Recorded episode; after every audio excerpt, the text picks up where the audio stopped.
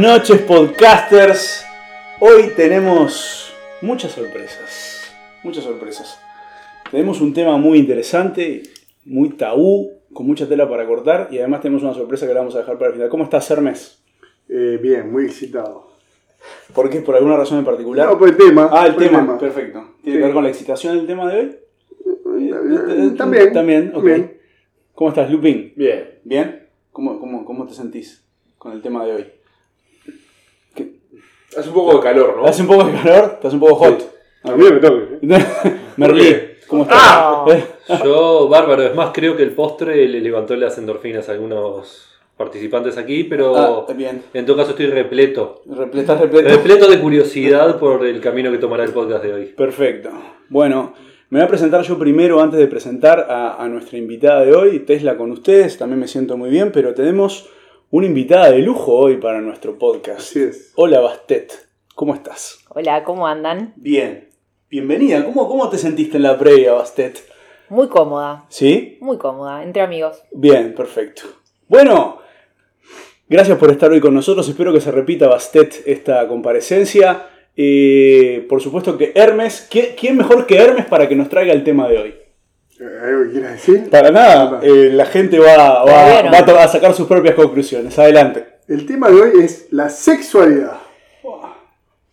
Y el disparador dice así. La sexualidad es el conjunto de condiciones que caracterizan el sexo de cada persona.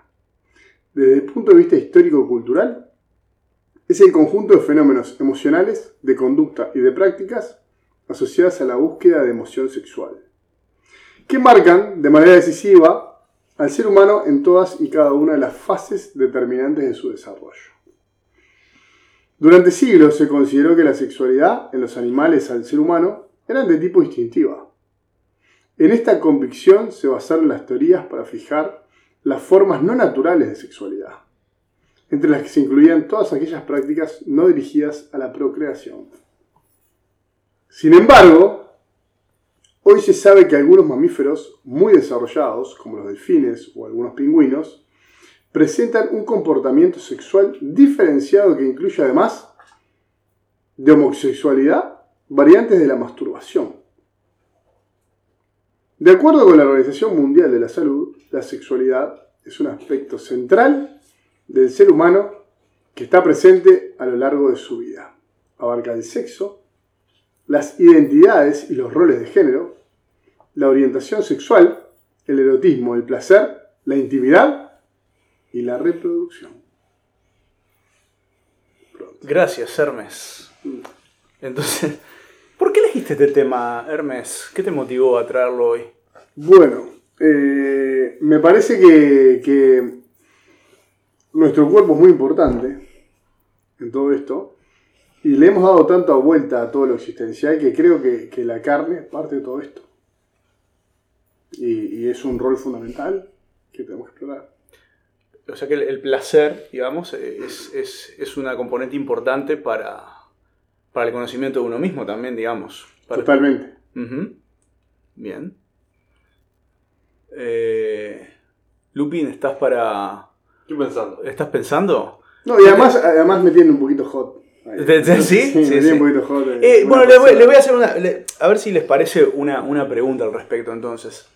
Em, eh, est- estamos. Estamos. El placer es importante.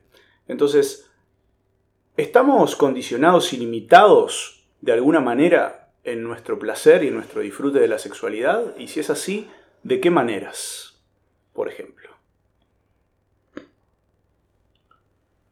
estamos Lupin, limitados, Sí, estamos limitados, Lupin. justo Sí, en una búsqueda muy rápida sí, sí. y en el primer resultado de placer carnal, Ajá. Muy bien. acá me figura y apunta totalmente lo que dijiste, como carnal como lo opuesto a lo espiritual. Los placeres carnales están enmarcados en lo que se llaman los placeres de la carne, y pero justamente el comentario no lo estoy encontrando ahora, pero te digo,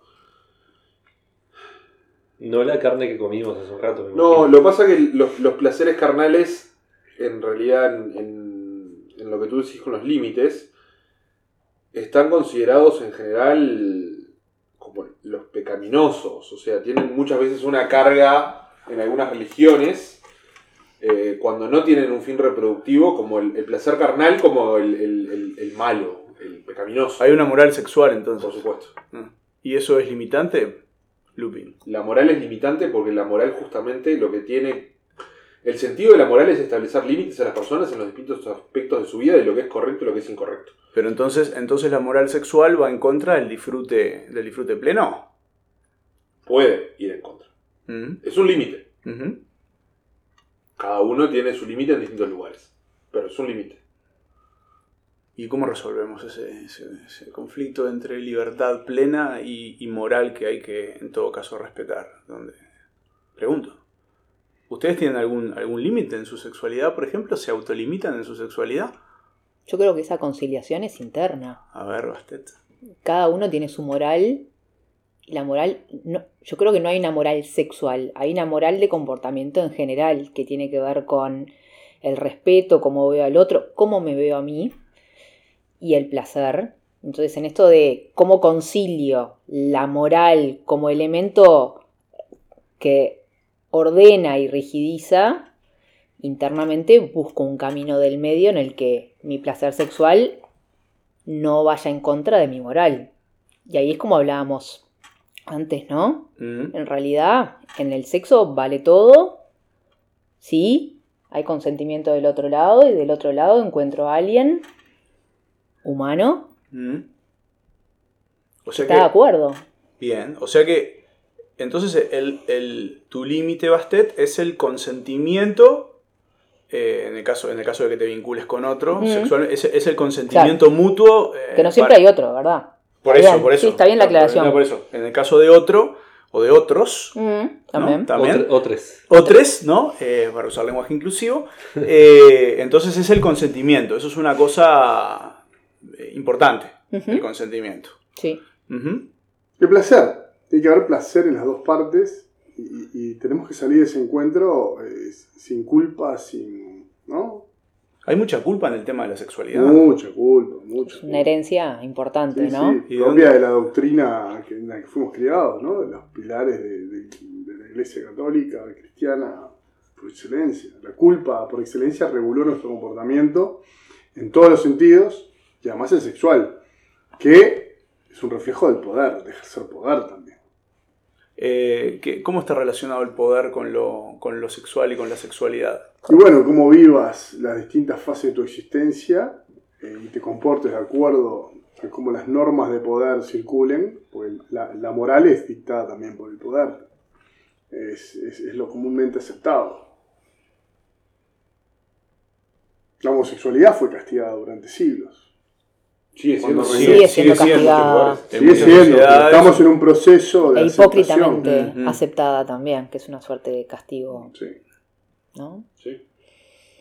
A ver, ¿cómo es eso de hipócritamente aceptada, Bastet? Y bueno, ¿Qué- porque en realidad a veces hay como un doble discurso con esto de aceptar y Para conseguir el apoyo. decís. Exactamente. Claro. O encajar en, en este cambio cultural y de paradigma de, de normalización y visibilización de, de las diferentes realidades de las personas. Algo que siempre existió, ¿no? Que antes se castigaba Claro. abiertamente, ahora muchos dicen aceptarlo, pero en el fondo les cuesta, y está bien, porque esto somos resultado de una crianza.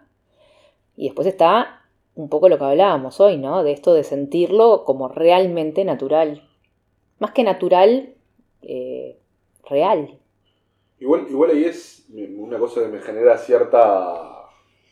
me- me- no, sé, no sé cuál es el término, pero me es, me es cómico, creo que podría decirlo, porque mm, en el Imperio Romano las, eh, las relaciones sexuales homosexuales, en realidad, eran comunes, Eran un estándar. aceptadas, Era un estándar. o sea, y eran estimuladas, y en realidad, o si sea, participaras de una bacanal romana, imagínate. Claro. claro, Los Juegos Olímpicos griegos solo iban hombres. ¿no? Eh, eh. Claro, y hoy en día, eh, 1800 años más adelante, eh, es un escándalo. Mm, Mm. O sea, ahí claramente Por ello el cristianismo, la, ¿no? la moral cristiana influenció en, en, en castigar esa, esa situación. Judeo cristiano. Bueno, ahí va, bien. Judeo-cristiana.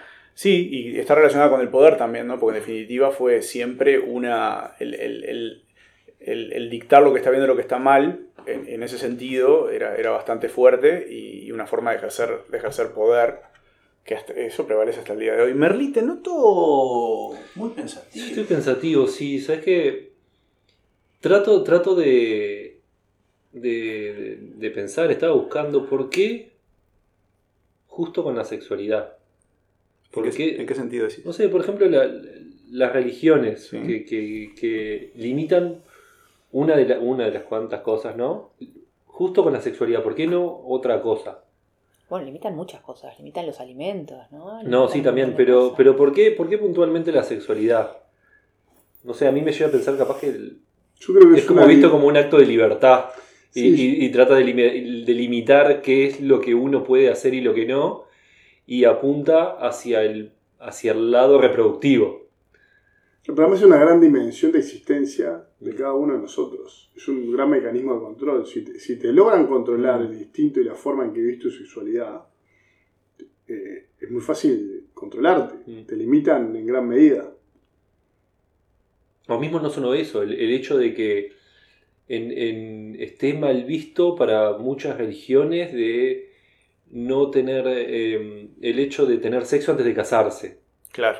Onda, co- como Te que... colgaban las sábanas. Como llenas que, de sangre. la- sí, sí, como sí, que uno tiene que, como que la persona tiene que esperar para casarse para tener relaciones sexuales La sacralización del apuntado en, Eso, claro, en que sea para un hecho reproductivo. O sea, el, el tema del placer es un tema que no se habla, o al menos no públicamente. Bueno, y, y en África, eh, tribus enteras donde le cortaban el clítoris a la mujer. Cortan. No sé, Cortan en también. Para evitar el placer, porque lo asocian a- a- al pecado. Sí, sí. Cual es una locura. La mujer tiene el mismo derecho que el hombre de disfrutar de, de- de- de su existencia. Placer sexual es un derecho humano, ¿no? Claro. Es un derecho básico.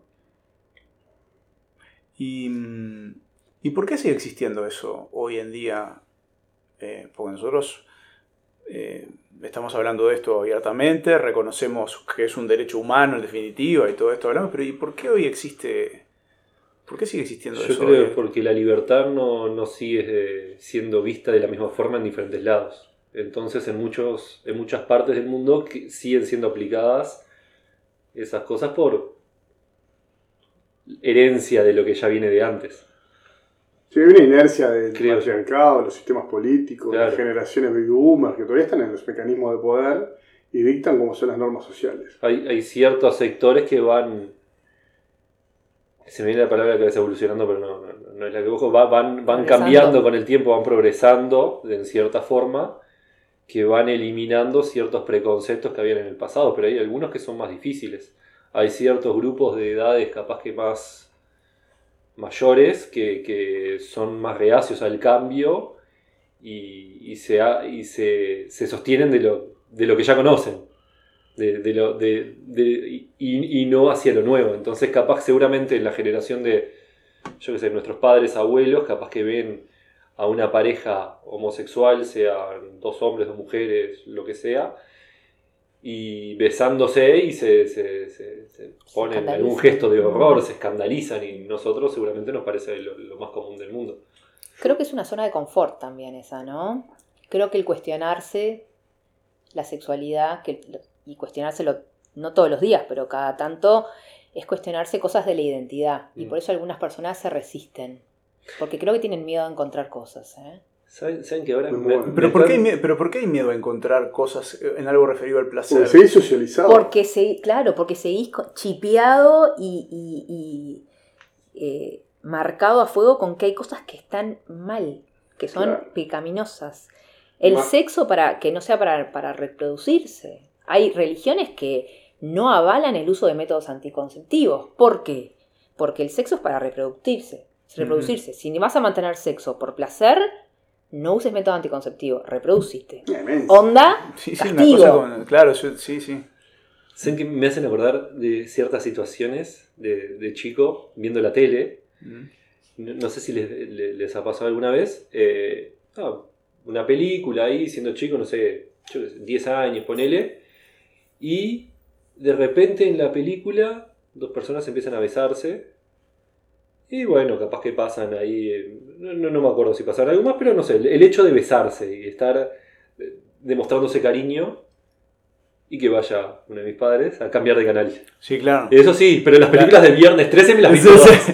Bueno, pero ahí, ahí Las de guerra. La las de muerte, Las de muerte me las vi todas, pero, la- pero, pero esas que demuestran cariño es, No. es como mal visto, no, no pueden demostrarse en Bueno, público. pero mira esta yo conversación. creo que tenemos. Sí, a ver. La conversación, yo, este, con- mi hijo, ¿no? Estábamos en el auto y el tipo me dice, y bueno, cuando escuches, eh, Toto, te quiero mucho. Eh, papá, sí, ¿sabes que voy a tener muchas novias? Yo, pecho inflado. Sí, todo, Macho sí, alfa. Sí, Qué grande. la facha, todo. Y después voy a tener muchos novios. Y, ahí Y se- después voy a decidir ¿Y qué es lo que me gusta. ¿Y qué te pasó ahí, Hermes? ¿Qué, qué sentiste? ¿Qué sentiste? Y ahí. La me- verdad, ¿eh? me- me- no, la verdad, te voy a decir la verdad. Me entró un calor. Y dije, ¿qué hago? claro. ¿Qué hago? Le digo, no, macho. No, machito, de joder. Y no, dije, tengo que trascender Es así. esto. Y me quedé callado. Dije, ok. Y después tuve la conversación con él y ahora me dice, no, me gusta de nena, está todo bien. Pero, pero en ese momento eh, eh, eh, creo que to- tomé una decisión de dejar que elija, ¿no? Yo creo Sí. que eso es una decisión correcta porque en realidad, eh, por ejemplo, yo pertenezco a una generación en donde, que tiene que ver con lo que decía Merly, en donde no, no se naturaliza el hecho de hablar de la sexualidad y del sexo. Es como siempre, porque es como un tema, siempre es un tema tabú, siempre es un tema, no, eh, me parece que... eh, es, es- a ver, además es uno de los temas más presentes en la vida de cualquier ser humano. Entonces, ¿por qué no? Siempre me pregunto, ¿por qué no hablarlo? Me- siempre me encuentro con conversaciones, por ejemplo, hoy con amigos o con amigas o lo que sea, que yo hablo de, sexo- de sexualidad abiertamente. Y como es eso, como el... No, igual... ¿Y pero, ¿Qué problema? ¿Estamos hablando? Sí, hablamos de masturbación, hablamos de esto, de, nuestras experiencias. Además, el- creo que el compartir con una persona con la que uno tiene confianza, con una amistad o lo que sea, una experiencia sexual, eh, enriquece un montón. Total. Y, eh, pero bueno, pero y, y sin embargo es como, sigue igual siendo un tema tabú para mucha gente, en donde no, no, no hables de, lo, de, la- de esa experiencia, hay que hablar con naturalidad. Por eso me parece muy bien, Hermes, que lo tome, se- hay que tomar con naturalidad con, con los hijos o con las generaciones que vienen, el- hay que hablar mucho más de esto. total. Por eso, bueno, está en el tapete la educación sexual y todo esto. Es, es- es brutal, aún hoy, Es que son, este, que son- cosas tan básicas para... Son como cosas que se retroalimentan, porque al no hablarlo, hay gente que. Claro. todo, seguramente mucha gente tiene su- sus propias costumbres dentro de la sexualidad, hacer cosas. Pero capaz que esas personas tienen miedo de que si lo cuentan, tipo, ah, no, que le Claro. digan sos, sos una perversión. De vuelta la tipo. vergüenza y la culpa. Pero seguramente son muchas cosas que, que, que- que todo el mundo hace.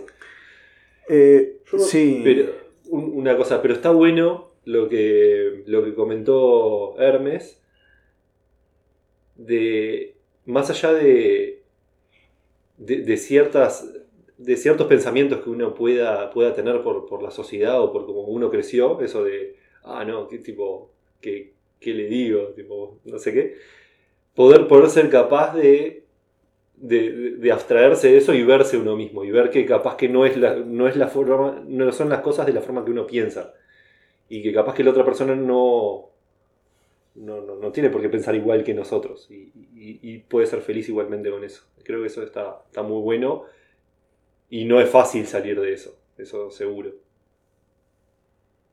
Lupi, ¿no ibas a decir algo? o- Que me, me quedó resonando una idea de una charla que tuve hace poco con una persona en, en un ambiente nada que ver, que estuvimos hablando de la sexualidad y la monogamia, Mm. y estuvimos intercambiando un poco y la persona me dijo, la mono, me, me planteó de que la monogamia como una herencia del patriarcado, porque me- lo que me decía esta persona era que eh, la tierra, la propiedad de la tierra en el- en- hace muchos años en el pasado, estaba en poder de los hombres, Mm. eh, y en realidad la madre se sabe y el padre se presume. Y si la sexualidad, y no hay monogamia porque la sexualidad se disfruta, El problema que puede haber es que la herencia de la tierra se puede ver dispersa en hijos que no son mis hijos. Entonces, si la mujer y si las parejas no son monógamas, eh, mi sangre puede perder la herencia que yo generé. Y eso me quedé pensando con el.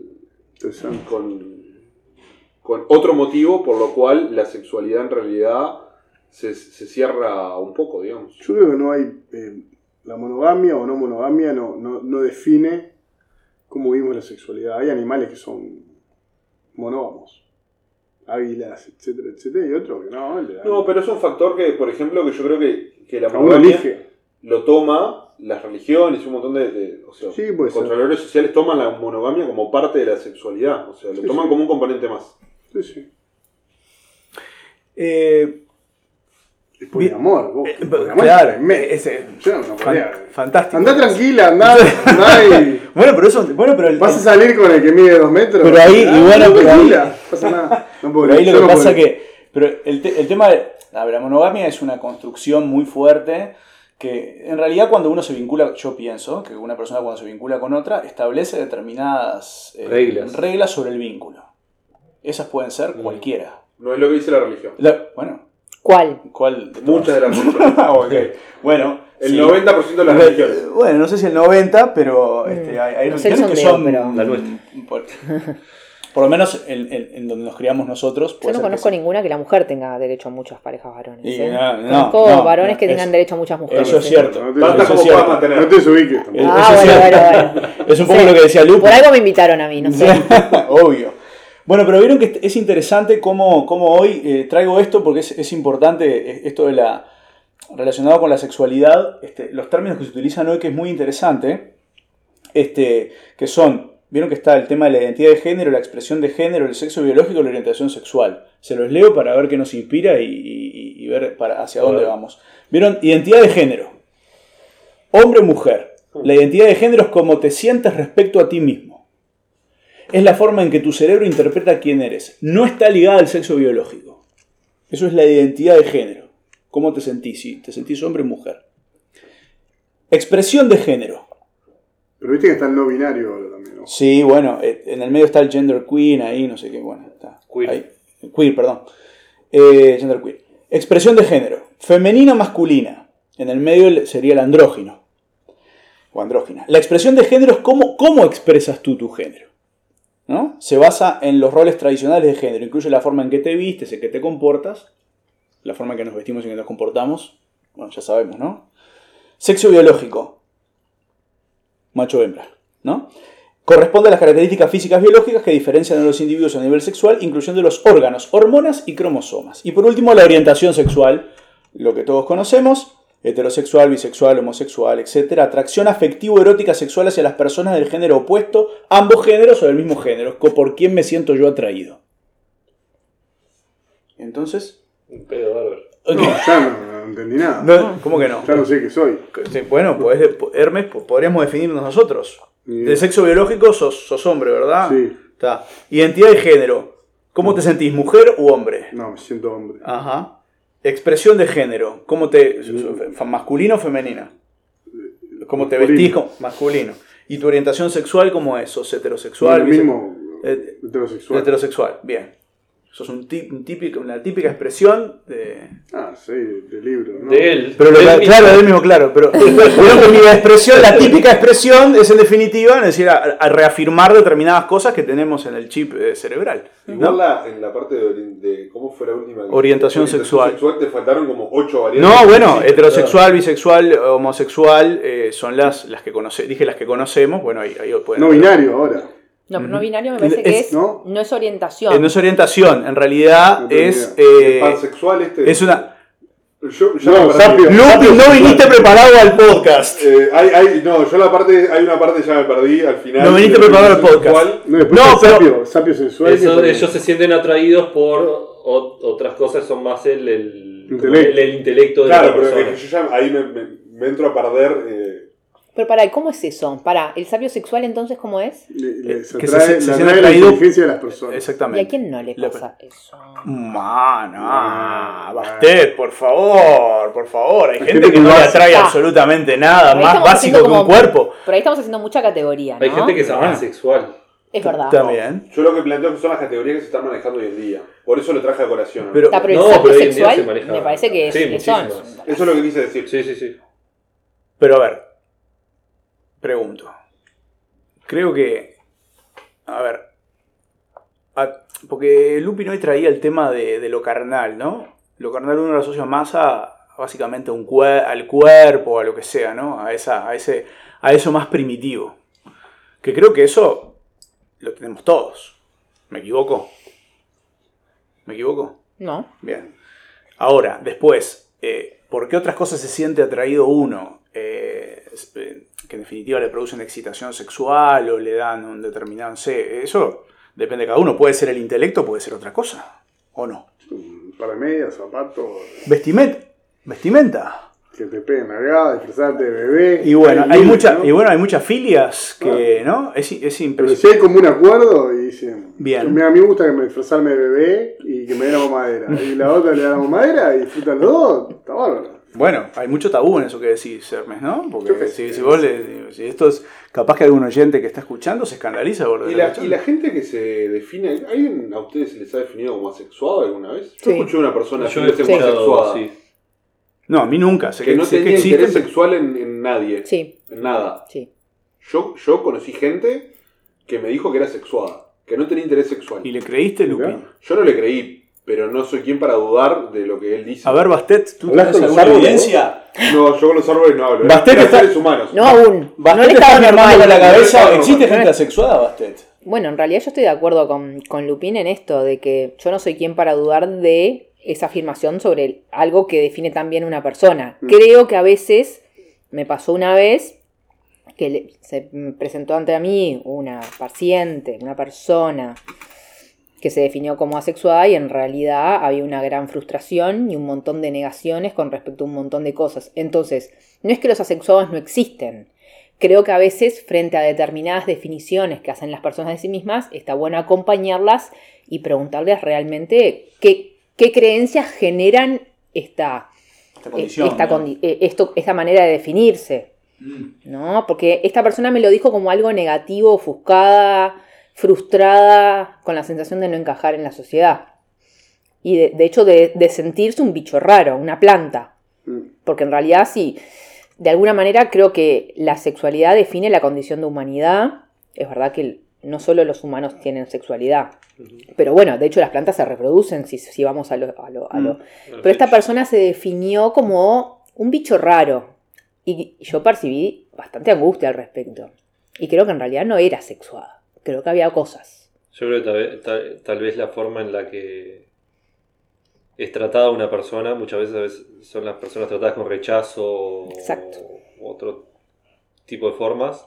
Capaz que esas personas no son no tienen la suficiente fuerza o medios para salir de eso y se y terminan mimetizando con eso. Se, mucha gente se terminan creyendo que, que son de esa forma o que son lo que merecen.